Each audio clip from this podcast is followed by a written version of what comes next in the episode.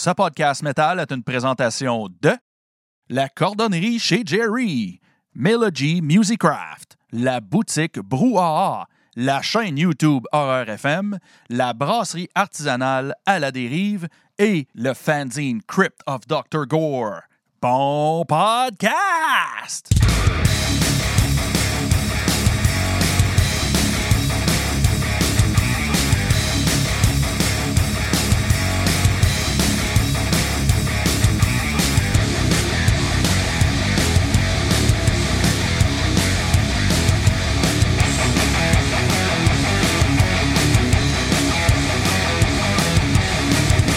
Salut tout le monde, bienvenue au podcast Metal Minded, le podcast metal des fois un peu drôle, des fois un peu chaud, mais toujours live. Hey, ce soir, un- un- au podcast, un épisode très, très, très spécial. Parce qu'habituellement, on reçoit des invités qui maîtrisent l'art de la musique extrême, mais cette fois-ci, on reçoit un invité qui maîtrise un autre type d'art, peut-être, euh, qui peut être tout autant extrême et brutal, l'écriture. Euh, je cite sa bio trouvée un peu partout sur les interwebs. Hey, je me demandais, est-ce qu'on dit interweb ou intertoile? Ou Intertoile. Intertoile. C'est dégueulasse. hein? je vais, j'utilise inter, je vais utiliser intertoile à partir de maintenant. Parfait. Parce que c'est le, le mot le plus dégueulasse que j'ai créé. Euh, bon, je, je continue. bon, comme je disais, je cite sa bio trouvée un peu partout sur les intertoiles. Euh, nouvelliste et romancier, il est l'auteur de nombreuses nouvelles à l'ambiance noire et inquiétante sur la plateforme Short Edition et a participé également à plusieurs recueils.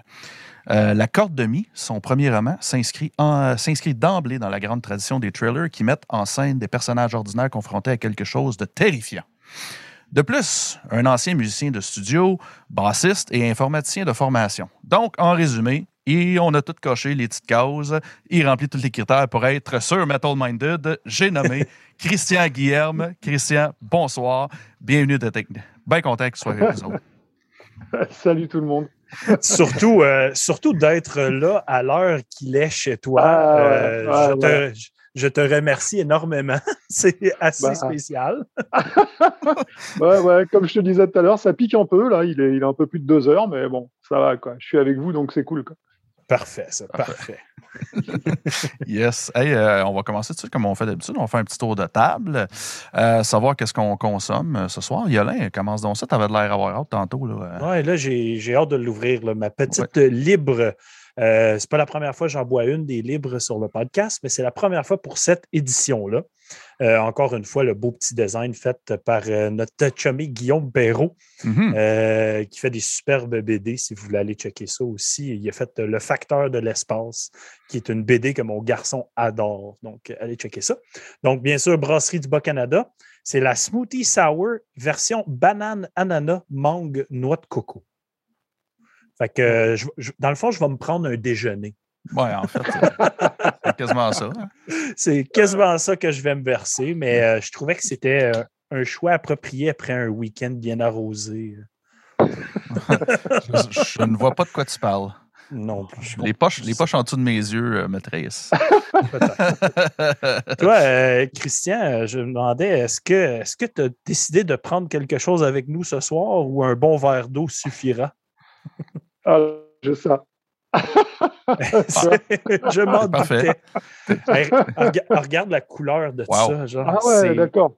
c'est vraiment une bière super que c'est épaisse. pas pas en smoothie, en fait. Oh, que c'est bon.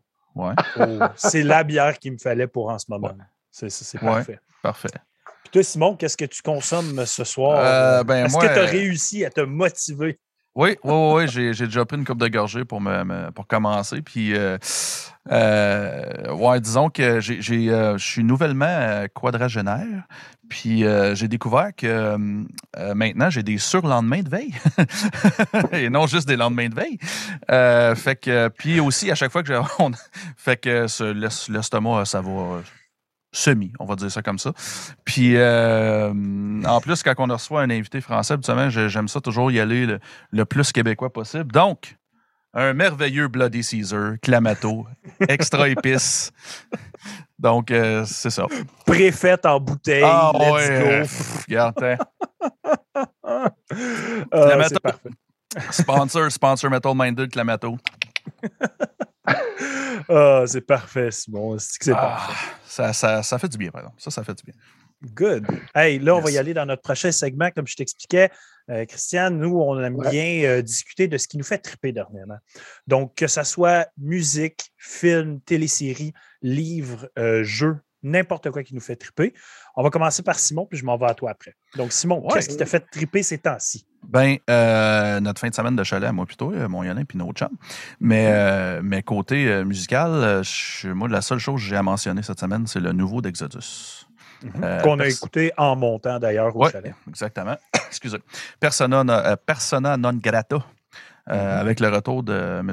Souza, je ne me trompe pas. Mhm. Puis, Puis Gary Holt. Ah oui, c'est ça. Fait que je veux dire, euh, gros calibre. Euh, bonne écoute. Tout est là, les gros riffs, le- la sonorité, euh, un bon album de trash. Là, euh, moi, je, Exodus, euh, je, c'est, c'est- je- je suis jamais déçu. Puis, euh, j'ai pas Mon été seul déçu bémol, euh, c'est la longueur de l'album. Ouais, un peu long. Un peu long, ça, je suis d'accord. Là, c'est, mais je- faire. Il n'y a rien de parfait dans la vie. C'est bon. Euh, Christian, qu'est-ce qui te fait triper dernièrement euh, dans toutes les sphères euh, de l'entertainment, on pourrait dire?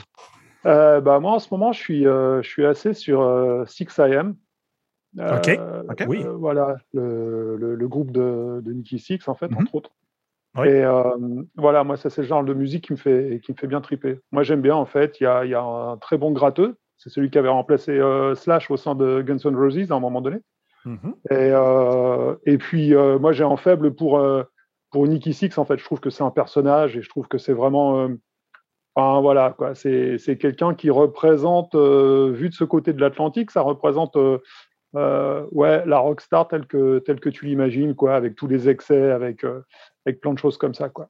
Donc, c'est ma période 6 IAM en ce moment, quoi. Parfait. C'est- C'est-tu parce que tu aimes ça rester debout jusqu'à cette heure-là, comme en ce moment? Genre?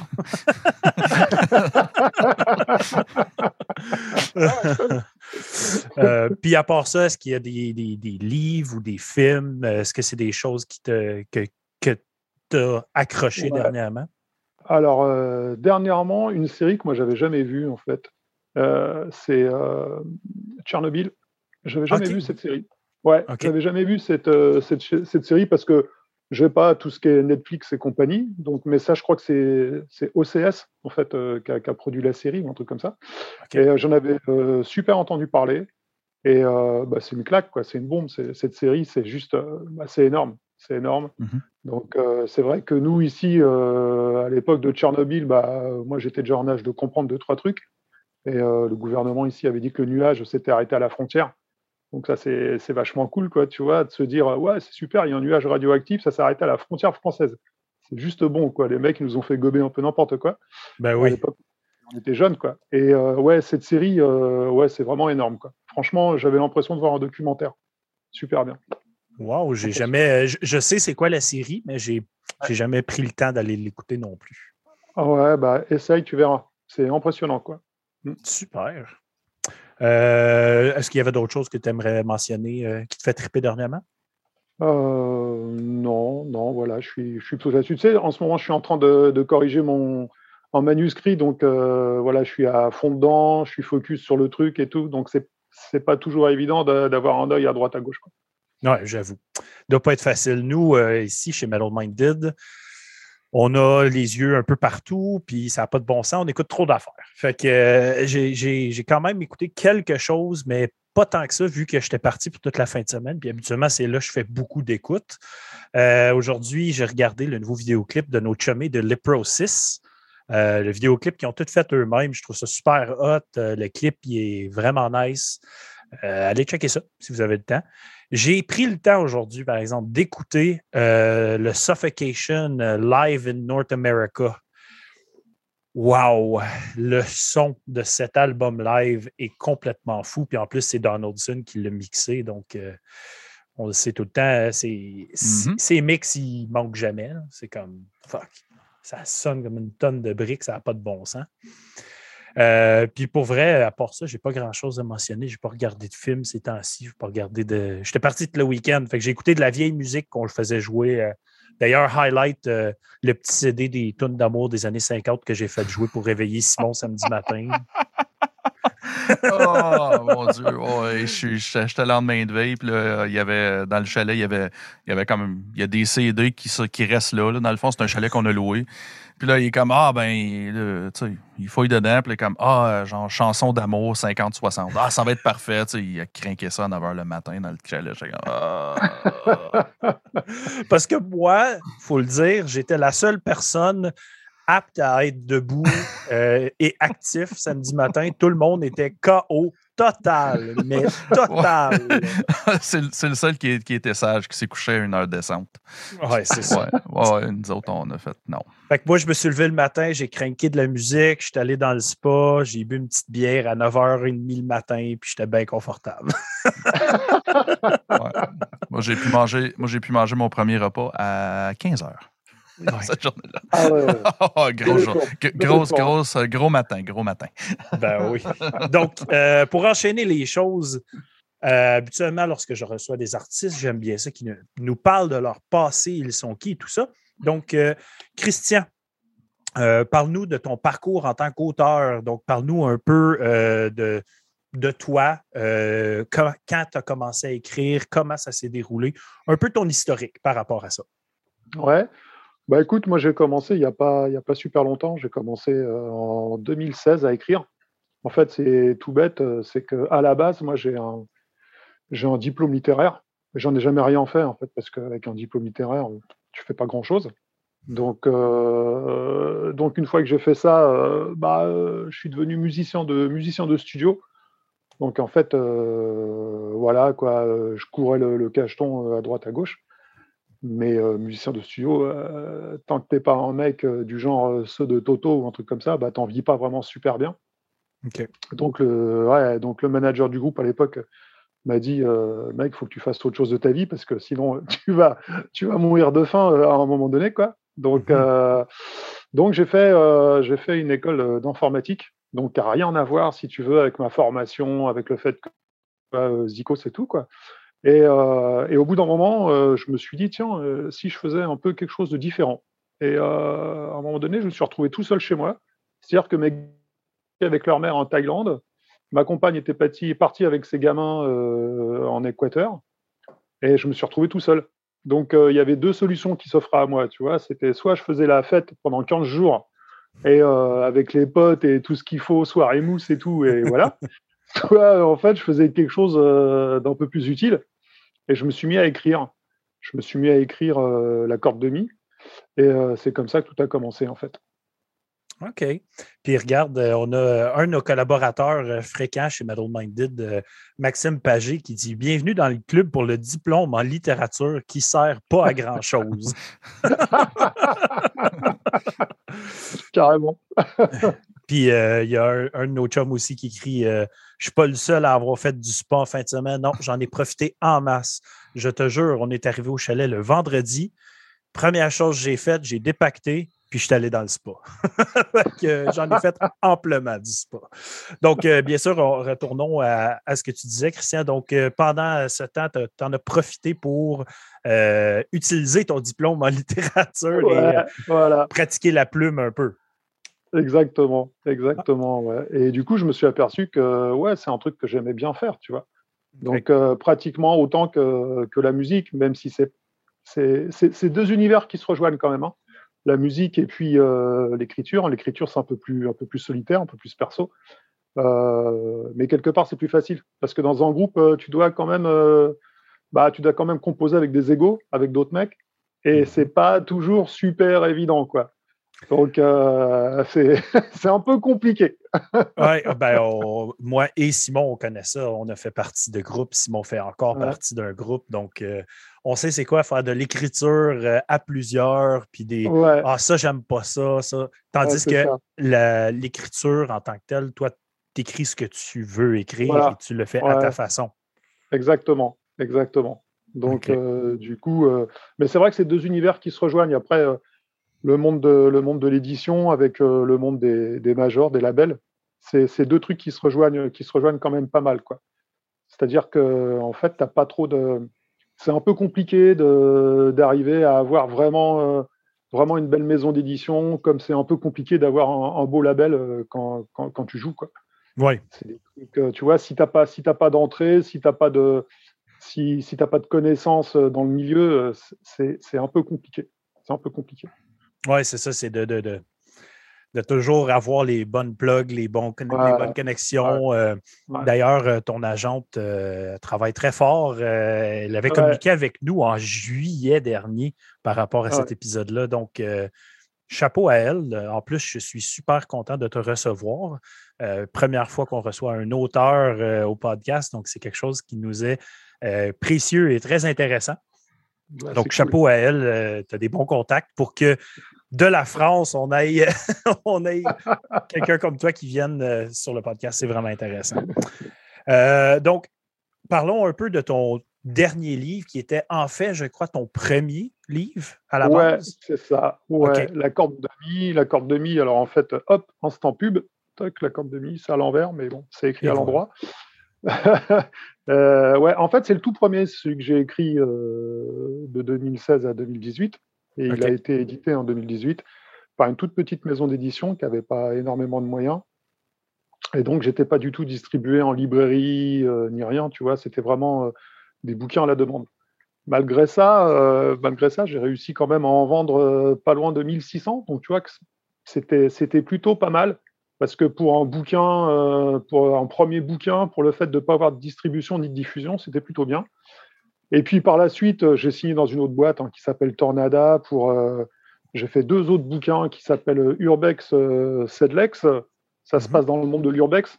et puis Transaction qui est paru dernièrement. Mais pour en revenir à la corde demi qui nous intéresse ce soir, du coup, j'étais persuadé qu'il y avait du potentiel, si tu veux, pour cette histoire pour ce bouquin. Et j'ai chargé euh, Nelly, mon agente, euh, qui t'avait contacté. Je lui, ai, chargé de. J'ai repris mes droits sur l'ancienne édition. Et puis je l'ai chargé de, me trouver, de me trouver une boîte qui pourrait me diffuser en librairie. Et elle a trouvé euh, LBS, LBS Édition, une belle boîte, qui en fait est en partenariat avec la, une boîte d'Albin Michel qui s'appelle Dilisco et qui distribue et diffuse en fait les, les bouquins en librairie. Et euh, voilà. Et donc, ce sera la, nouvelle vie de, la corde de mi. Et euh, ouais, je pense qu'il y a moyen de faire quelque chose de, vraiment bien avec. Quoi. Mm. Super. Puis, euh, bien sûr, la corde de mi est la raison pourquoi tu es chez Metal Minded aujourd'hui. Bien sûr, parle-nous du contexte, peut-être un petit briefing venant directement de toi. comment décrirais-tu la corde de mi? De quoi ça parle? Alors, la corde de mi, euh, en fait, c'est basé énormément sur, euh, sur, mon vécu, sur tout ce que, sur tout ce que j'ai fait à l'époque euh, en studio d'enregistrement, de répétition, etc. alors, évidemment, c'est super romancé. Et puis, et puis c'est une sorte de, de, slasher, si tu veux. Donc, moi, évidemment, j'ai jamais croisé de slasher en studio de répète, sinon je ne serais, pas là pour en parler. Tu es peut-être le, ce qu'ils appelle le, final girl, tu es la personne qui a survécu le film à la fin. ouais, le patient zéro, tu vois. Et, euh, et, et, en fait, du coup, euh, la corde demi, bah, c'est tout simplement euh, quelqu'un qui, qui, est, qui est atteint d'alexithymie. L'alexithymie, c'est c'est le fait de ne pas du tout avoir d'émotion. Tu ne trahis rien du tout. OK. Donc, que ce soit de la joie, de la tristesse, de la peur, euh, ce que tu veux, c'est comme si tu avais un masque de cire, tu as le visage complètement figé. Et euh, ce, gars-là est bassiste, et euh, forcément, et il se fait virer de son premier groupe, comme en malpropre, parce que le chanteur de ce premier groupe a eu un accident de moto et il n'a jamais été le voir à l'hôpital. Donc les autres membres du, du, band, tu vois, ils lui disent Non, mais c'est pas normal, tu as, as, un problème, mec. Donc, ok, tu es un bon bassiste, mais tu dégages. Donc lui, il le prend super mal. Il le prend super mal parce qu'il a tout donné à ce groupe-là. Et il décide, euh, il décide de, bah, de se venger, de se venger des musiciens en, général. Donc il commence par, euh, par massacrer un premier groupe de death metal. Et, euh, et il se pointe, il se pointe à une audition pour le groupe qui est le groupe phare de la corde de mi. Et il se pointe pour une audition et, et, là, il commence à leur faire peur. Il fait peur aux mecs en disant je suis là pour vous, mais je suis pas là pour une audition, je suis là pour quelque chose que vous verrez plus tard, en gros, tu vois. Et il se barre. il se barre et en fait, les musiciens se regardent en disant mais c'était qui ce mec? Enfin, en Charlot quoi Qu'est-ce qui vient nous prendre la tête? Nous on cherche un musicien, etc., etc. Et en fait, il y a le bassiste de ce groupe-là qui se dit mais c'est bizarre les mecs parce que moi je le sens, je le sens pas ce gars. Il est venu, il nous a, il nous a foutu les jetons. Il, y a quelque chose qui, qui colle pas. Il va revenir. Les autres lui disent non, t'inquiète pas, c'était, c'est un bouffon, il reviendra pas. Et en fait, si, il va revenir. Il va revenir et euh, ça va très très mal se terminer pour les, pour les gars du groupe, quoi. Voilà. OK. Ah non, c'est vraiment intéressant. Quand j'ai vu le, synopsis euh, du livre, euh, je, je, trouve le sujet très le fun. J'ai même lu des, des petits reviews de ton, de ton bouquin qui disaient que euh, tu avais créé un genre qui est euh, le métal littéraire. J'avais bien aimé ça. Ben, puis euh, je me demandais, tu as dit, as dit que, étais, que, que, le roman était basé un peu sur tes expériences quand tu étais musicien, mais je me demande quand, quand la création des personnages dans le, dans le roman, tu inspiré de de, personnes que tu connaissais ou de personnes que tu as côtoyées ou ça a été vraiment, vraiment ramassé de zéro? Là? Non, non, non, il n'y a que des personnes que j'ai côtoyées. J'ai changé en fait euh, effectivement les prénoms euh, parce que bon, je ne voulais pas gêner certaines personnes. Mhm. Euh, j'ai transformé en mec en nana parce que voilà. mais sinon, ouais, je les ai tous côtoyés. À part le slasher, j'ai côtoyé tout le monde. C'est des gars que, que, je voyais trois fois par semaine en répétition, en enregistrement. Mais euh, alors effectivement, comme tu dis, c'est romancé, quoi. Hein, parce que mmh bon, il faut bien qu'il y ait une histoire. Mais c'est que des gens, c'est que des gens que j'ai croisés, qui existent réellement. Ouais, ouais. Est-ce que, est-ce que tu fais, est-ce que tu as fait ça pour tes autres livres aussi, ou, euh, ou c'est, c'est, juste celui-là euh, vu que c'était ton premier ou... Ouais, non, juste celui-là parce que j'ai mis beaucoup de moi en fait, plus que mmh. dans les autres, parce que c'était mon premier et que voilà, j'avais vraiment envie de un peu de parler aussi de, de moi à travers les personnages. Et euh, non, les autres, c'est de la pure fiction. C'est de la pure fiction. Ah, OK. Puis, euh, justement, tu, parles justement de ton premier livre, vu que c'était comme ta première expérience à écrire. Puis, euh, moi, je, me demandais, parce que moi, je ne suis pas écrivain, je, je, suis musicien. Puis, tu sais, quand tu apprends un instrument, tu, commences par la théorie, mais éventuellement, tu, tu, tu fais des. Tu, tu, vas faire comme des covers ou tu vas apprendre des chansons de quelqu'un d'autre pour trouver ton propre style, mais à l'écriture, c'est-tu le même principe ou c'est ou c'est différent? Est-ce que tu est-ce que tu est-ce que pas, je veux pas dire copier, mais est-ce que tu t'es inspiré de, quelqu'un que tu connais pour écrire ton premier livre, d'un auteur que tu aimes pour écrire le premier livre ou ça a juste ça a sorti puis euh, Non, en fait, c'est sorti, c'est sorti tel quel. Alors après, moi, moi je suis quelqu'un qui lisait beaucoup à la base. Hein. Donc euh, des auteurs qui sont très connus ici, je sais pas si, si, vous, si vous les connaissez au Canada, des, gars comme euh, Maxime Franck Tillier, des mecs euh, qui sont, qui sont assez connus chez nous, qui ont centaines de milliers de bouquins à chaque fois. Euh, voilà, alors c'est pas c'est pas Stephen King, mais c'est quand même des gens qui sont mhm. assez connus. Mhm. Et euh, je les ai tous lus, j'ai lu l'intégralité à chaque fois, et je me suis dit que ouais, c'était ce genre d'écriture que j'avais envie de faire. Mais si tu veux, effectivement, j'ai pas, pas fait de cover, c'est pas tout à fait comme la musique, quoi. Tu mhm. te lances et, et, tu définis ton style au fur et à mesure, tu, tu écris et parce que tu vois, un bouquin, après, il y a tout ce qui est bêta lecture, etc. etc. Tu n'es pas tout seul. Tu es tout seul pour mhm. écrire. mais en fait, pour tout ce qui est correction et tout, tu n'es pas, pas du tout seul. C'est un petit peu comme si tu faisais, euh, tu faisais une chanson avec ton, ton groupe. Et puis après, derrière, tu as tout ce qui est prod, tout ce qui est mixage, etc. etc. Quoi. Ça, ça, ça revient un petit peu à ça. Quoi. OK. Ah, OK. Intéressant. OK. Et puis, euh, moi, ce que je trouve intéressant aussi, tu sais, tu dis que tu as été musicien pendant tellement longtemps. Euh, c'est un, on, on le sait tout en tant que musicien que c'est un gros, c'est un trip. Aller sur stage, faire des spectacles, c'est énorme. Parle-nous de les différences entre le trip de sortir un livre à comparer faire un album ou aller faire un show live. C'est quoi, le, c'est quoi les grosses différences entre les deux? Parce qu'il doit y avoir des hauts très hauts avec les livres aussi. Donc, je voulais euh, savoir un peu comment ça se passe. Bah alors en fait, tu sais, c'est marrant parce que euh, au niveau des bouquins, il y a quelque chose qui ressemble, qui ressemble à la scène, c'est les salons. En fait, quand tu fais des salons, que tu croises, euh, que tu croises des lecteurs qui viennent euh, pour parler de ton bouquin, pour avoir une dédicace, etc., etc. Ça ressemble un petit peu au fait de monter sur scène et puis de, de donner ta musique aux gens qui viennent te voir. Tu vois, ça ressemble, ça ressemble effectivement à ça. Après, moi perso, je trouve que c'est moins fort. La musique, c'est plus fort.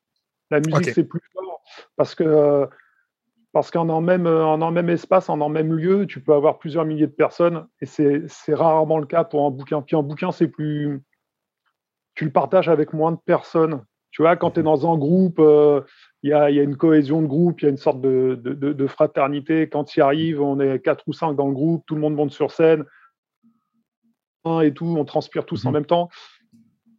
C'est une équipe. C'est une équipe. Le bouquin, c'est plus. Même s'il y a une équipe derrière, c'est quand même toi qui es le principal. C'est comme s'il y avait un compositeur et puis euh, derrière que des mecs qui jouent en fait tes compos, mhm. mais qui s'investissent jamais dans le dans, le, live. Voilà, exactement, exactement. Mais, mais, ça, mais ça se ressemble, ça se ressemble pas mal. Hein. Le monde de la musique et du bouquin, ça se ressemble pas mal. Ok. Mais tu, euh, c'est ça, mais moi j'ai l'impression que euh, tu sais, quand tu fais, mettons, un salon, tu vas, tu vas voir, euh, ça doit être le fun de, de, de savoir le, le pouls de, ceux qui t'ont lu parce que tout le monde interprète un peu différent aussi. Puis j'ai l'impression qu'avec le, avec le livre, euh, j'ai l'impression que la, personne qui lit le livre a une, connexion, une connexion plus directe, plus personnelle. Tu sais, mettons, pas nécessairement avec toi, mais avec le livre ou avec, euh, avec ton œuvre qu'avec la musique. Tu sais. Fait que ça, c'est quand même, quand même intéressant. Je pense, je pense c'est. Comment qu'on peut dire, c'est que je pense le, le high que tu as sur le stage, j'ai l'impression que c'est comme le lecteur qui l'a quand il va, quand il va au salon. Là, tu sais. ouais, c'est ça. Ouais, c'est ça. intéressant. Ça. Ouais. ouais, tout à fait. Fait que tu échanges le high, dans le fond. Tu le changes de place. tu donnes un autre high au lieu de le garder pour toi. Là. Ouais, ouais, ouais, c'est ça. C'est ça. Euh, j'avais la question, bien sûr, que lequel de tes romans en ce moment est ton roman le plus personnel et ça doit être La Corde de Mie si tu parles de ton expérience personnelle. Euh, est-ce que ça a été pour toi comme une façon de un peu mettre de côté la musique pour entrer dans ce nouvel univers? Est-ce que c'était comme fermer un livre pour en ouvrir un autre, d'écrire ce livre-là? Ouais, en fait, si tu veux, j'avais déjà commencé plus ou moins parce que j'ai trois gamins. Donc, à mhm. chaque fois qu'un gamin arrivait, la musique prenait un peu moins de place, les gamins prenaient plus de place. Arrivé au troisième, euh, la musique, ça devenait un peu compliqué. Ça devenait compliqué à mettre en place. Ça devenait compliqué aussi parce que les gars du groupe, euh, bah, on avait tous évolué et qu'à un moment donné, il y en a qui voulaient prendre un chemin différent. Et puis après, tu essayes de reformer un autre groupe, etc. Mais tout reprendre à zéro à chaque fois, ça commençait, ça commençait à. Ouais, c'était un petit peu compliqué. Et du coup, euh, j'ai retranscrit, j'ai retranscrit tout, retranscrit tout ça dans le bouquin.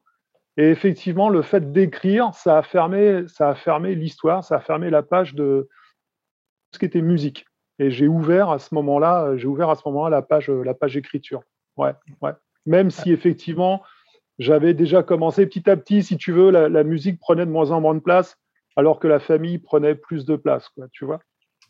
Euh, même si tu dis, tu dis avoir fermé le livre de la musique, est-ce que, est -ce que tu joues encore euh, un instrument? Est-ce que tu pratiques encore chez toi? Est-ce que tu joues avec des amis, des fois, de la pratique, euh, n'importe quoi?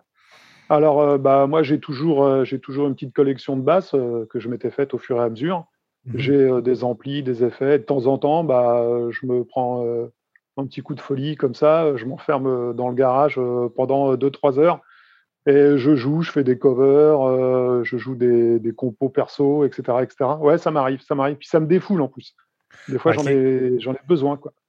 Euh, puis, regarde, je ne suis pas dans l'univers euh, des, des, écrivains ou des auteurs, ces choses-là, mais je me suis dit, euh, puis on en entend parler souvent, un auteur peut arriver avec le syndrome de la page blanche. Est-ce que ça t'est arrivé déjà à date d'écrire puis d'arriver à un point où tu n'as plus d'idées? Puis c'est quoi qui t'aide à avoir des nouvelles idées quand tu arrives à ce moment-là? Ah bah, tu sais, moi, en fait, je suis un peu, un, je suis un peu un flemmard. Déjà, d'une part, parce que j'ai jamais eu vraiment le syndrome de la page blanche. des idées, des idées, j'en ai plein. Ce qui me manque, c'est le temps de les coucher euh, noir sur blanc. Mhm. Mais euh, et quand ça m'arrive d'arriver dans une sorte de cul-de-sac dans l'histoire, bah tu sais, je me prends pas la tête quoi. Je me dis que eh bah, quand ça voudra venir, ça viendra et ça finit toujours par arriver. Donc des fois, ça peut mettre deux jours, trois jours, une semaine. Et pendant ce temps, j'écris pas je fais rien. Je me dis, euh, de toute façon, je sais que ça va venir. Et euh, par contre, tous les soirs, quand je m'endors et tout, je pense à l'histoire, en me disant que inconsciemment, ça va travailler la nuit. Et puis des fois, je me réveille et je me dis, euh, c'est bon, je l'ai, je sais ce qu'il faut faire. Quoi. Est-ce que tu as comme un, petit livre de notes sur ta table de chevet, là, puis que tu te réveilles, il faut t'écrire une petite note? Est-ce que c'est quelque chose que tu fais? Est-ce que tu te prends des notes un peu partout? Ouais, alors je prends des notes un peu partout, très souvent en fait sur mon téléphone. Genre téléphone, c'est avec un stylet. et du coup, j'écris directement sur mon téléphone. Toi qui es un geek, tu dois connaître. Et du coup, euh, effectivement, euh, je prends des notes euh, quand je suis dans le RER, e les transports, quand je suis au boulot, pendant, pendant les réunions au boulot. Ça m'arrive de prendre discrètement des notes. mais ouais, j'en prends absolument partout. Il y a des post-it un peu partout sur mon bureau. ouais, ouais, ouais. Ah, c'est exactement ça. Quoi. Ah, c'est parfait, ça.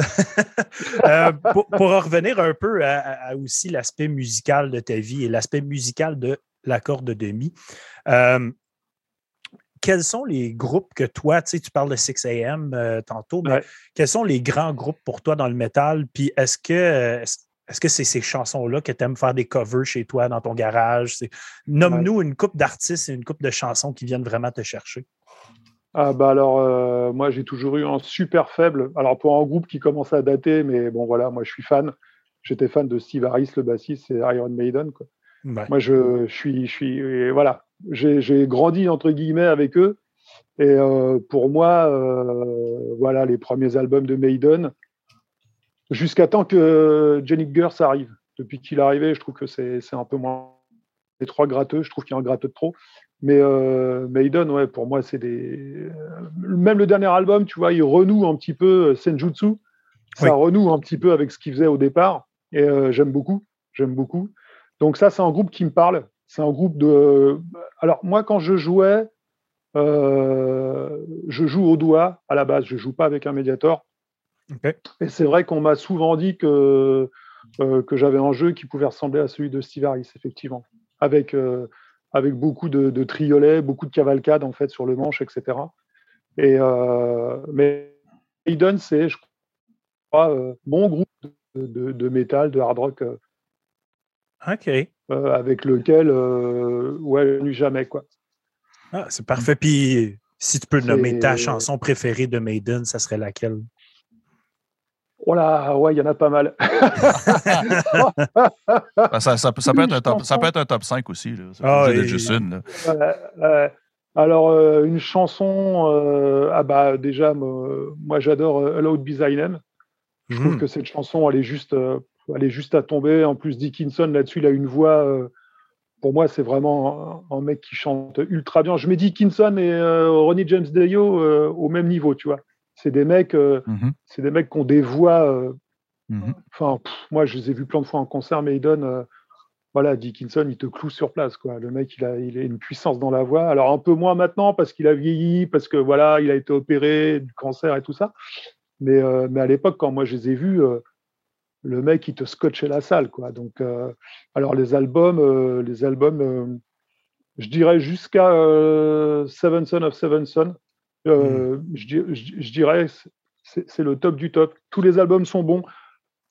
Les, deux premiers, Killer, c'est Maiden. Euh, j'aime un peu moins euh, le chanteur parce que ça fait, ça fait un peu plus punk. Même si j'ai eu ma période punk avec les Pistols ou les choses comme ça, ça fait un peu plus punk. je me rappelle plus comment s'appelait leur premier chanteur.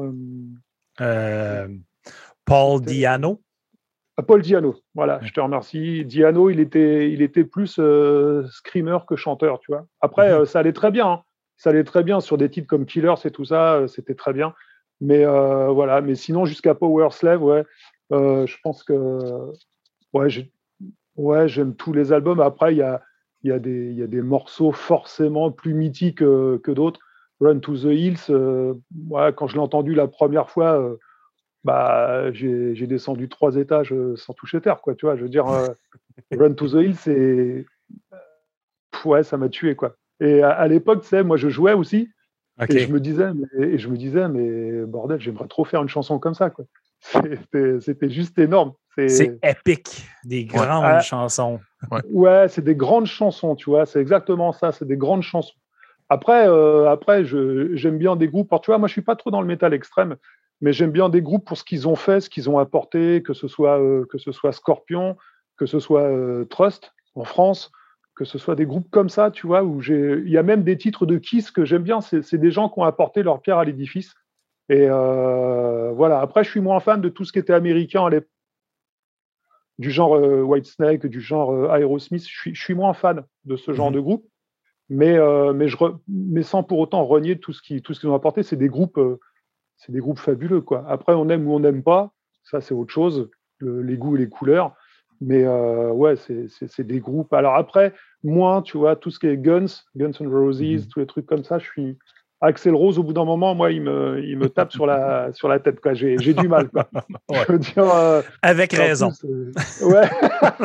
en, plus, le, en plus, le personnage n'est pas éminemment sympathique, tu vois. Donc, donc voilà, là, j'ai un peu de mal. Alors, d'un côté, tu as Slash, où en fait, euh, ça peut aller, quoi. euh, Et de l'autre côté, tu as, Axel euh, qui arrête pas de couiner sur toutes les chansons. Et au bout d'un moment, c'est.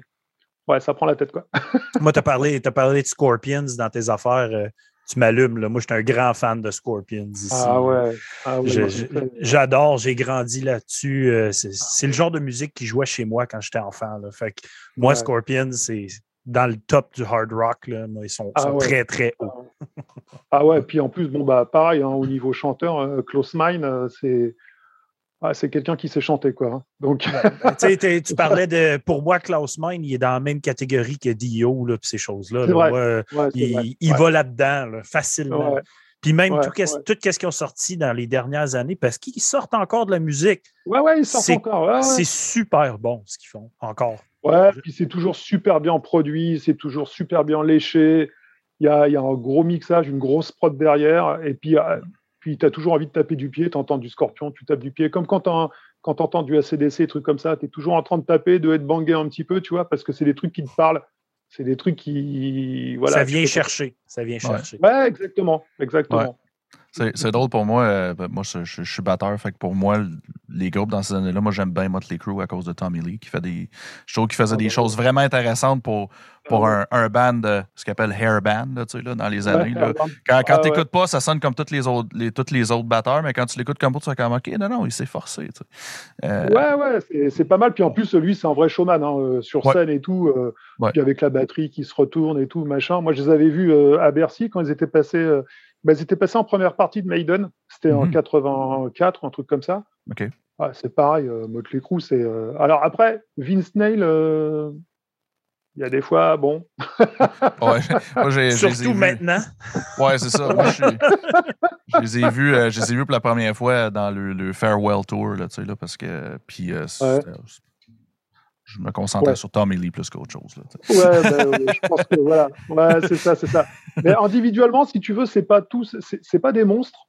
Techniquement, c'est pas des monstres. Euh, On peut trouver 10 batteurs ou 10 bassistes qui sont meilleurs, quoi. Mhm. Mais, euh, mais au niveau cohésion, au niveau groupe, ils dégagent, ils dégagent quelque chose, tu vois. Ouais. Pour moi, euh, Motley Crue, euh, Kickstart My Heart, c'est une chanson qui est énorme, quoi. Ah, je- dire, je- Bon, ouais, juste le gros riff d'intro, je veux dire. ça, c'est- eh, ouais, eh, ouais. T'as Euh, juste, le- t'as juste le goût de te casser une Coors Light sur la tête puis la boire par le par le C'est bon, ben, c'est ça que c'est. Mais euh, ouais, c'est ça. On parlait de musicien métal, mais je, je vais juste faire un petit, un, un petit cours euh, en parlant de musicien métal quand même. Euh, euh, selon toi, c'est quel, quel musicien, ben, mettons, je vais dire chanteur ou parolier, là, qui, qui aurait la meilleure plume, selon toi? Qui, qui- qui écrit les meilleures paroles ou euh, de ta connaissance? là, tu sais? Bah, écoute, euh, moi, c'est ce que je disais juste avant que l'émission démarre. Je suis un grand fan de, de Nicky Six, en fait. Mhm. J'aime bien, j'aime bien, j'aime bien sa façon d'écrire. J'aime bien. euh, euh, alors, c'est pas toujours d'une profondeur extrême, mais ça sonne.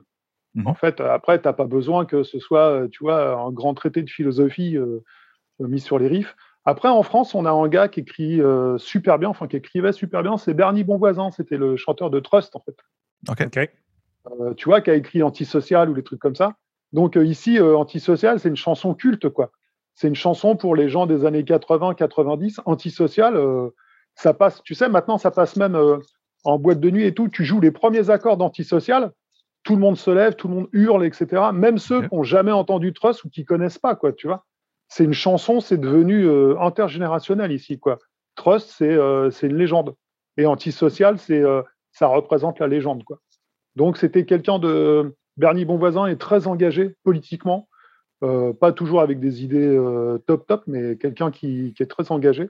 Et il avait une plume vachement vachement acide, vachement satirique. Et, et je trouvais que c'était, pour l'époque, c'était plutôt, plutôt bien. Ouais.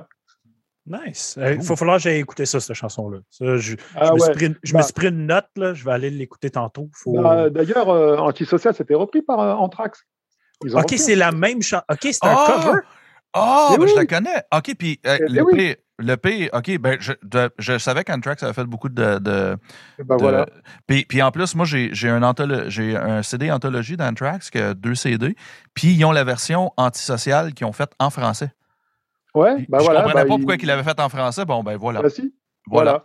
Voilà. Vous l'avez appris sur Metal Minded, mesdames et messieurs.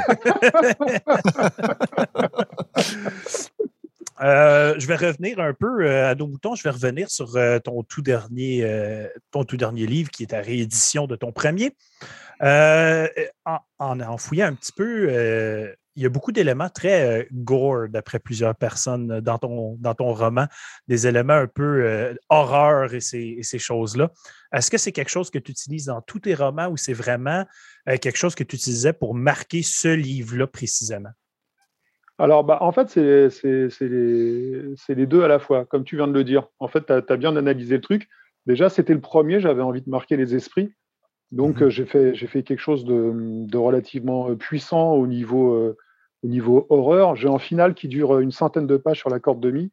Et c'est quelque chose qui est assez, à coup de machette, etc. Donc, c'est assez puissant, c'est assez gore, effectivement. Sur les autres, un peu moins. Mais j'avais envie de faire voir ce que j'étais capable de faire sur, euh, sur la corde de mi, effectivement. Puis, est-ce que c'est un style parce que euh, sont toutes classées dans la section euh, thriller, malgré que, d'après ce que je lis, la corde de mi est un petit peu plus axée sur l'horreur en tant que telle, mmh. par bout. est-ce que c'est un style que tu aimerais revisiter, quelque chose un peu plus slasher, horreur dans des œuvres futures? Ouais, alors ça, c'est un truc que j'aimerais bien faire, sauf que je ne sais pas s'il y a un, gros public pour ça, tu vois? C'est ça qui me. En fait, euh, en Europe et en France, euh, tout ce qui est horreur, c'est euh, cinéma, série, série Z, série B, quoi, tu vois. C'est-à-dire que mmh c'est du. C'est en, en sous-genre. En mmh fait, tu vois. Ben, en fait, les films, les films d'horreur français sont dans mes films d'horreur préférés, là, comme il y en a, il y a du bon stock. moi, je, ne suis pas beaucoup ça, mais je me rappelle dans le temps quand j'avais vu Haute Tension. Euh, ah oui, Excellent ben, moi, c'était, le premier film d'horreur français que je voyais. Puis euh, c'est, pas un tout petit, là. C'est, quand même. Euh, le punch à la fin, j'ai fait ben non. Mm-hmm. c'était, parfait. Là. ouais, c'est parfait. ça, on parle des, des, grands films shock value un peu. Là, le film Martyr euh, de, la France. C'est un, autre, un autre qui est très, très spécial. Donc, moi, moi je, sérieux, si tu écris vraiment euh, dans l'horreur, euh, juste pour le pur plaisir, vas-y fort. c'est des choses D'ailleurs, pour les auditeurs, du côté canadien ici, s'ils veulent se procurer ton livre, est-ce que c'est c'est facile à faire? Est-ce que c'est distribué jusqu'ici ou il faut commander vraiment de, du distribueur français directement? Alors, bah, en fait, euh, la corde de mise, c'est sur euh, tous les marketplaces, en fait, hein, que ce soit euh, la Fnac ou Amazon. Donc, ça, tu l'as, il n'y a aucun souci. Après, en librairie, ouais, je ne suis pas persuadé que ça soit vraiment énormément diffusé à l'autre côté de l'Atlantique. Mhm. Mais en passant par moi, il n'y a aucun souci. Ici, on a un tarif, en fait. On a un tarif envoi brochure et documents. Oui. Et j'ai déjà envoyé la corde de mi ou, l'urbex au, Canada, au Québec. Et, en fait, euh, ça coûte, euh, ça coûte 2 euh, euros, un peu moins de 2 euros. Donc, c'est très, très abordable. On, connaît, on, connaît très bien le tarif avec notre cher ami Dr. Gore qui nous envoie ses fanzines de la France. Ben voilà. il, en, envoie souvent, donc il, me le dit tout le temps. Hey, on a un super bon tarif, là, ça vaut vraiment la peine. Donc, ah ouais, clairement. Donc, euh, les auditeurs euh, Metal Minded, si c'est quelque chose qui vous intéresse, contactez directement Christian, puis euh, mm. Commandez ça. D'ailleurs, je risque de faire exactement ça moi-même. Fois deux. Ah, c'est cool. cool. Surtout que ma femme aussi, elle adore les, les, les, œuvres un petit peu plus avec le côté horreur, puis ces choses-là. donc, c'est du Patrick Sénécal, puis ces, ah ces œuvres-là, ça, c'est des choses que ma femme, elle aime beaucoup d'ailleurs. Tantôt, on a, on, a, passé un petit segment qui t'a parlé des, des, salons, salons du livre, puis toutes les choses comme ça, qui sont comme le show live pour quelqu'un qui fait de l'écriture. Peux-tu nous parler de quelques salons qui sont pour toi toujours un must et pourquoi ils sont vraiment ça coche Bah écoute, euh, bah déjà en premier, il y a le Salon du Livre de Paris. Mhm. Déjà parce que c'est à Paris et que ça a une renommée, euh, bah, une renommée euh, mondiale. Hein. Le Salon du Livre de Paris, c'est quelque chose d'énorme. Il y a des centaines d'exposants, il, y a, il y a une grosse ambiance, il y a des dizaines de milliers de visiteurs. Enfin, c'est vraiment un gros truc. C'est vraiment un très gros truc tout le monde rêve de faire le salon du livre de, Paris. C'est ce qu'il y a en France, c'est ce qu'il y a de plus gros. Est-ce que tu l'as fait plusieurs fois? Alors euh, non, parce que c'est très compliqué de pouvoir rentrer dans ce genre de salon. Déjà, d'une part, parce que c'est très cher pour les maisons d'édition.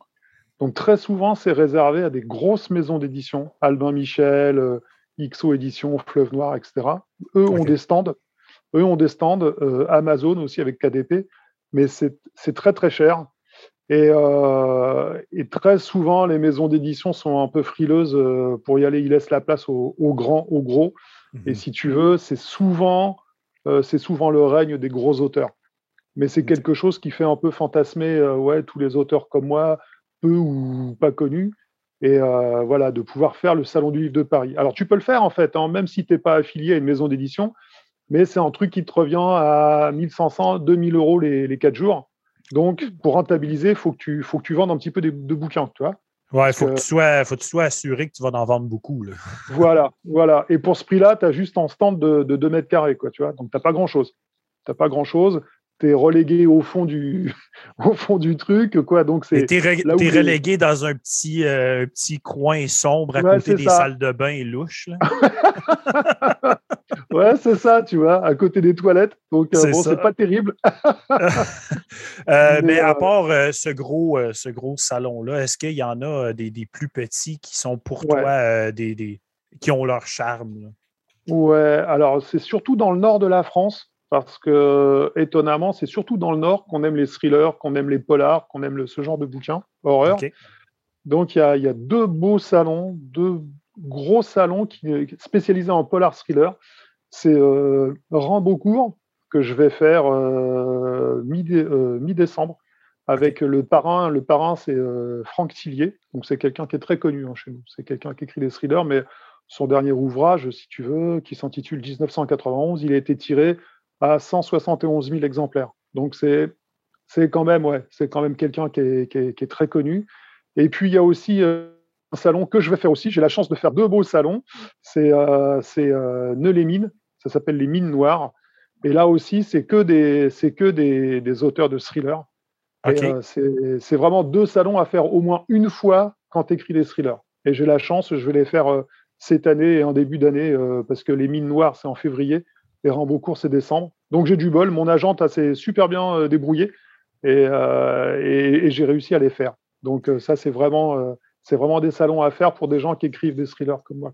Oui, c'est ça, le, salon 100% euh, polar. J'ai vu que tu l'as fait euh, plusieurs fois. C'est pas. Euh, ouais, ouais, Ça a l'air d'un qui est vraiment, vraiment le fun, d'après ce que j'ai vu, mes petites recherches là, que j'ai faites. aussi, quelque chose que j'ai trouvé vraiment, vraiment intéressant que tu as eu, je crois que c'est l'année passée, je ne sais pas si je me trompe, tu as passé euh, dans le, magazine Metallian. Oui, tout à fait. Parle-nous de, cette expérience-là, euh, comment ça s'est passé, puis euh, tout cet aspect-là, parce que c'est quand même un très gros magazine, donc ça a dû être tout un honneur, tout un honneur d'être là. Ah ouais, non, moi j'étais j'étais super quand j'ai été contacté. Alors, en fait, c'est ce qu'on disait avant l'émission, tu sais, quand on parlait tous les deux. Enfin, et, on disait aussi que c'était si tu si tu connais pas, si tu n'as pas des connexions, c'est assez compliqué d'accéder à ce genre de titre, à ce genre de voilà. Et donc, en fait, moi, j'avais une connexion. Je connaissais quelqu'un qui, qui écrivait en fait au sein de, de des articles et, euh, et qui m'a proposé, qui m'a dit, écoute, je peux te faire un petit encart dans Metallian, etc. Je te promets rien et tout. Et en fait, le petit encart, ça s'est transformé en une page entière oui, exact. J'ai une page complète. Ouais, ouais, j'ai une page complète dans, dans Alors moi, j'étais comme un fou. Hein. Je courais partout, je m'accrochais au rideau, je disais à tout le monde que j'étais dedans. Euh. en fait, c'était, ouais, ouais, pour moi, c'était, ouais, c'était une sorte de consécration, si tu veux, parce qu'en tant que musicien et en tant qu'auteur, passer dans Metallian, ouais, ça représente quand même quelque chose, quoi. Alors après, je sais pas si ça a provoqué beaucoup de ventes. Je sais pas, honnêtement, j'ai pas eu l'impact. mais, la maison d'édition m'a pas dit s'il y avait eu un impact vraiment dessus.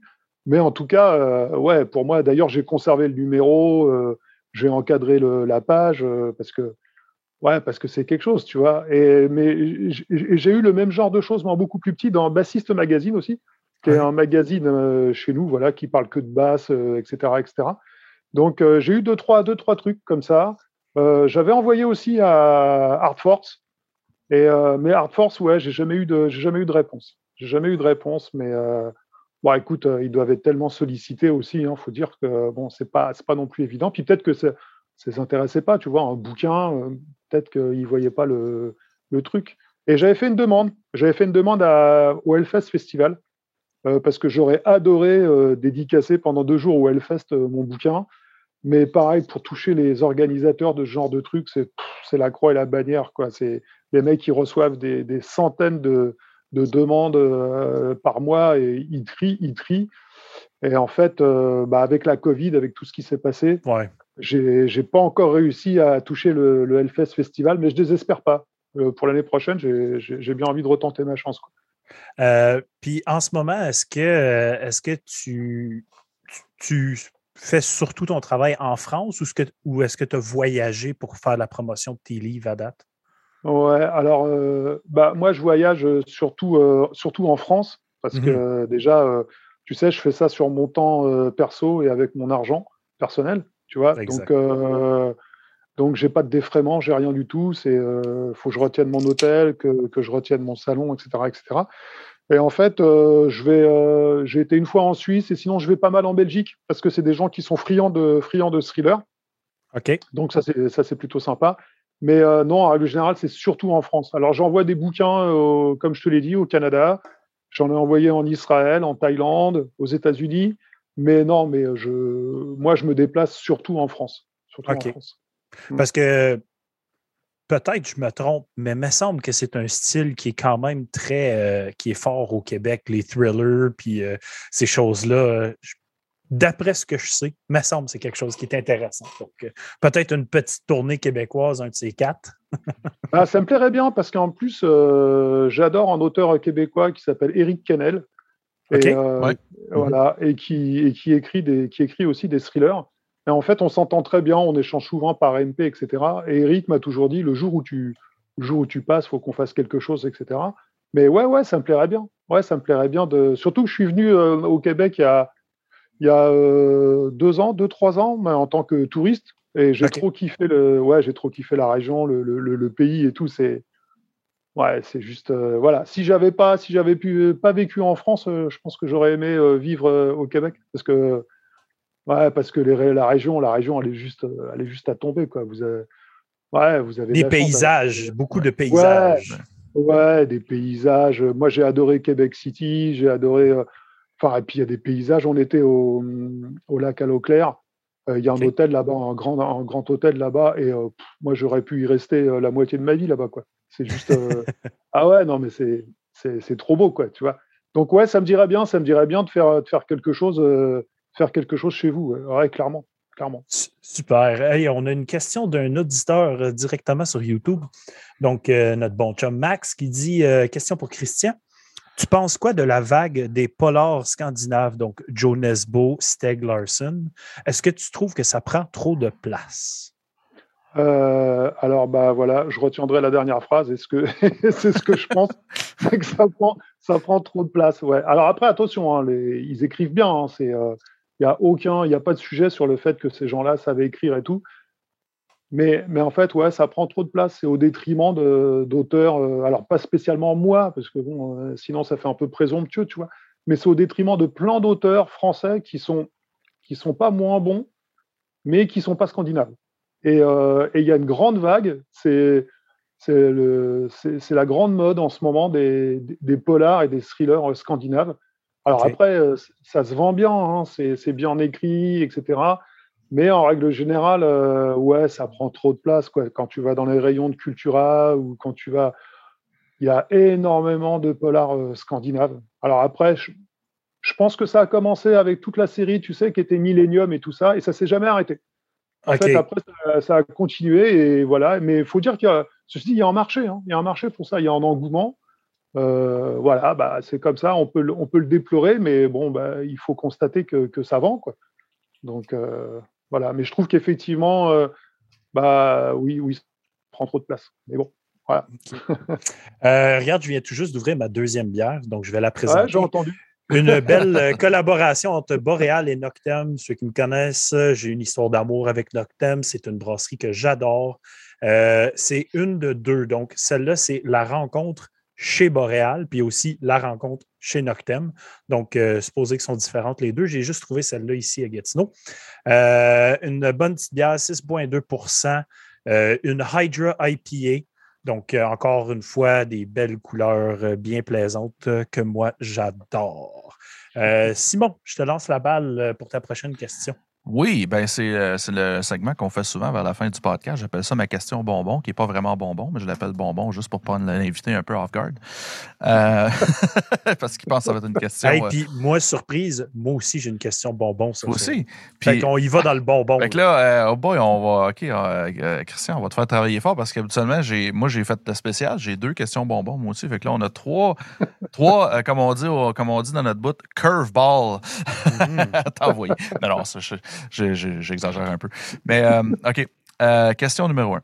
Euh, T'as une, baguette, magique, tu as le pouvoir infini. Tu peux, tu peux avoir un entretien d'une heure avec, un, avec ton l'auteur de ton choix. Tu peux le ressusciter si tu veux.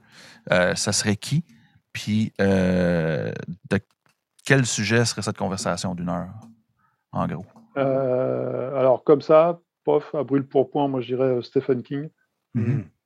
Parce que bah, parce que c'est juste euh, ce mec, c'est une légende, quoi. C'est le euh, maître des thrillers, dans le fond. Ouais, ouais, ouais, ouais, ouais. C'est, je veux dire, voilà, quoi. Si, euh, si tu vendais un cinquième de ce qu'il vend ou si tu avais un cinquième de son imagination, voilà, quoi, ce serait le paradis, quoi. Donc, pour moi, ouais, Stephen King, forcément. Et si j'avais une heure à passer avec lui, bah, je parlerais écriture, quoi parlerai forcément écriture, je parlerai euh, méthode d'écriture. Euh. ouais, ouais, ouais. Je, crois que ce mec, euh, ouais, si je le rencontre, ça serait presque comme rencontrer Dieu, tu vois, mais pour les thrillers. Ouais. Et voilà. Quoi. Ah, ouais. ah, intéressant. J'y vois avec ma deuxième, elle est un petit peu plus, plus, plus douce. tu es pris sur une île déserte. tu as le choix seulement d'avoir un livre et un seul album de musique. C'est quoi? Euh, alors, un livre, bah, euh, on va retomber sur du Stephen King, Vente de 1163, qui est, qui est une tuerie. Enfin, euh, ce truc-là, franchement, moi, je suis pas, je suis pas trop, trop facile à impressionner au niveau écriture, mais Vente de 1163, je je sais pas où il a été chercher ça, mais c'est juste énorme. Quoi. Donc pour moi, c'est ouais, une bombe. Après, un album, un seul album de musique. J'hésite, mais comme ça, si je me lance, je dirais euh, Blackout de Scorpion. Ouais. Très bon choix.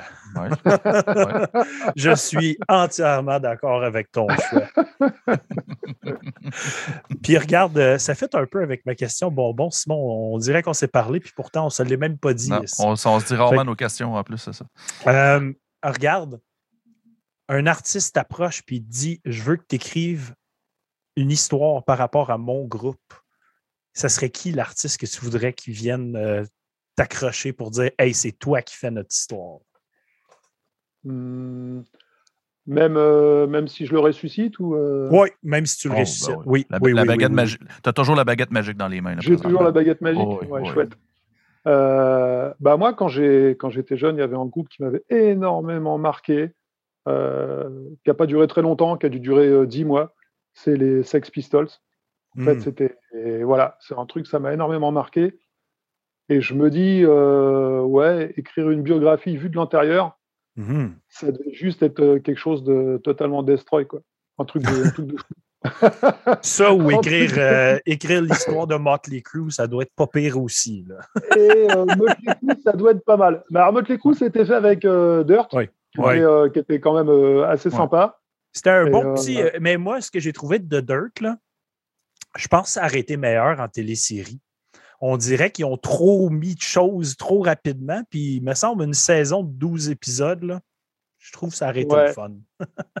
Ouais, ouais, c'est vrai, c'est vrai. Alors après, euh, euh, je sais qu'il a, il a sorti, il a sorti autre chose, Nicky Six. Il a sorti, Oui, il me semble. Hein? il a sorti un, un dernier truc là. Euh, comment je suis devenu euh, Nicky Six, un truc comme ça. OK. Euh, ouais, ouais, ouais. Mais euh, ouais, ce mec, c'est ce que je te disais en, en préambule. ce mec, il me fascine un petit peu, Nicky Six. Ouais. L'histoire, l'histoire est impressionnante de ce groupe-là, comment ils ont commencé, puis tout, c'est assez, Ouais. assez spécial. là. Ouais, ouais, ouais. C'est, c'est assez fort. Donc moi, j'ai, j'ai pas vu, j'ai pas vu The Dirt, mais j'ai lu, j'ai lu le bouquin. OK. Et ouais, ouais, je pense que si Motley Crue, euh, enfin en particulier Nicky Six, parce que je suis fan de Nicky Six, euh, venez me voir.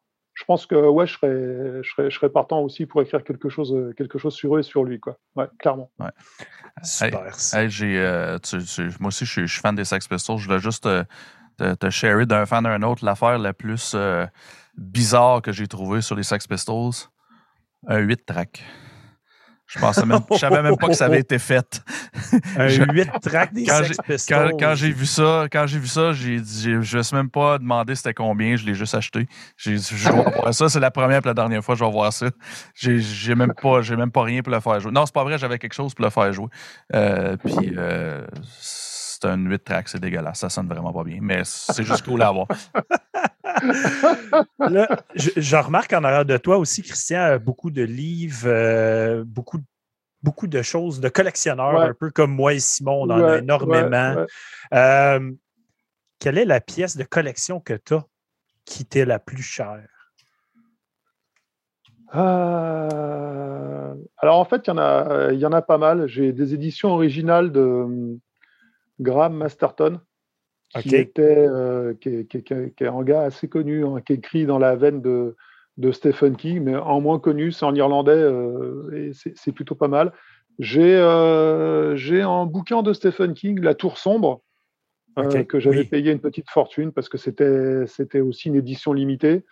Euh, je pense que c'est les deux c'est les deux auteurs les plus euh, enfin les deux les deux tirages les plus bankable que j'ai euh, que j'ai ouais dans la bibliothèque ouais. Puis est-ce que, est-ce que tu collectionnes seulement des livres ou tu as des albums aussi? euh? Alors, à un moment donné, je collectionnais beaucoup d'albums. Euh, Ok. euh, mais euh, bon, j'ai arrêté. J'ai arrêté, un, par manque de place. Et puis, euh, et puis deux, euh, bah, en fait, faut être franc, quoi. Il y a... Maintenant, la musique, c'est super dématérialisé. Et euh, avant, je collectionnais les picture discs et je trouvais ça génial. Alors là, Oui. euh, j'étais un grand fan de picture discs. Et puis, euh, puis bah, ça s'est perdu, quoi, forcément, hein, avec euh, la technologie, etc., le high-tech. Mais Ben je oui. trouvais que c'était des, c'était des beaux objets. C'était des super objets, euh, des vinyles de couleur euh, qui représentaient. Alors moi, c'était surtout ceux de Maiden avec la tête de Eddie the Head ou les trucs comme ça. Donc c'était juste super beau. Et tu vois, je suis nostalgique parce que c'est ce genre de truc, bah, tu retrouves pas. Alors effectivement, il y a des éditions collector de, de CD, de DVD, mais c'est pas pareil. C'est ouais, c'est, c'est autre chose quoi. C'est autre chose. Ouais. Donc, Donc, euh, ça- pour, pour conclure, euh, je, vais, premièrement te remercier énormément, Christian, d'être venu sur le podcast Metal Minded, notre petit podcast ici au Québec. Euh, bien content que ton agente nous a trouvés. Euh, je ne sais pas où ce qu'elle a fait ses recherches, mais elle est bonne en tabarouette. Euh, chapeau, à, chapeau à elle et bon travail parce que sérieusement, je trouve que euh, ton produit, euh, il était très approprié pour venir euh, jaser ici, avoir du plaisir avec nous. Donc, je suis super content de t'avoir eu. Euh, bien sûr, je vais te laisser un mot de la fin dans pas long. Je vais juste mentionner les choses qui s'en viennent cette semaine pour Metal Minded. Donc, bien sûr, mercredi prochain, encore une fois, on a toujours les reviews. Donc, euh, nous allons reviewer avec euh, Georges de Chadel le nouveau Pathologie, euh, le nouveau Unleashed, le nouveau Nova Spay et le split album de Verdun et Old Iron. Euh, donc, soyez avec nous. On va avoir bien du plaisir ce mercredi. après avoir parlé de l'album de Nova Spay mercredi, on les reçoit ce dimanche à venir prendre une bière ou deux, jaser et parler de leur nouvel album. Ou 12, ou 12. Ou 12, 12. Ça arrive des fois, comme toi vendredi. Euh, euh. Donc, Sérieusement, euh, je te laisse le mot de la fin, Christian. Les gens semblent avoir énormément apprécié. Je t'avais mentionné que mon chum d'horreur FM, il était sûrement là. Puis il vient d'écrire un merci, Christian, pour euh, ben, le beau podcast. Donc, je te laisse un petit mot de la fin. Bah, moi, les gars, je voudrais déjà vous dire euh, changez rien parce que vous êtes super agréables et puis ça fait vraiment plaisir de parler avec des gens comme vous. Quoi. Ça me rappelle ça me rappelle plein de choses quand moi je faisais de la musique et qu'on passait sur des radios, sur des trucs comme ça. Et euh, bah bon, ça sent que vous êtes des passionnés, ça sent que vous êtes. Euh, ouais, voilà, c'est juste un plaisir. Tu vois, là, il est 3 heures du mat ici, mais je pourrais encore discuter pendant 2 heures. C'est vraiment super agréable. Donc, euh, franchement, je vais remercier, dès demain, je vais remercier mon agent pour lui dire que, ouais, c'était de la bombe, quoi. C'est vraiment vous êtes, vous êtes super agréable. Et puis, bah, moi, j'adore, en plus, j'adore le Québec, j'adore le style de zik euh, que vous aimez. Enfin, vraiment, euh, ouais, moi, c'est une super découverte pour moi. Franchement, c'est. Euh, ouais, ouais, j'ai bien kiffé de passer une heure avec vous. C'est vraiment. vraiment, c'est vraiment bête qu'on n'habite pas la même, la même contrée parce que je serais venu, je serais venu prendre des bières aussi, clairement, quoi. Ah ben, ta prochaine visite au Québec, euh, ne nous oublie pas, on va on ah, ben, s'organiser un petit quelque chose. Donc, euh, bien sûr, Christian, si, tu veux, tu peux rester. Euh, on a peut-être notre ami Max Pagé qui va venir prendre une petite bière en after party. Donc, si tu n'es pas trop pressé, tu veux continuer à parler avec nous, reste parmi nous. Donc, mot de la fin, je te dis un gros merci. merci à tous nos auditeurs et bien sûr, santé tous. Ciao. Hey, on est bien content que tu écouté jusqu'à la fin et que tu es encore là. Fait que va donc voir nos sponsors, donne-nous un petit like, un petit subscribe, va nous voir sur notre page Facebook puis notre groupe, puis tu vas avoir bien du fun. À la prochaine!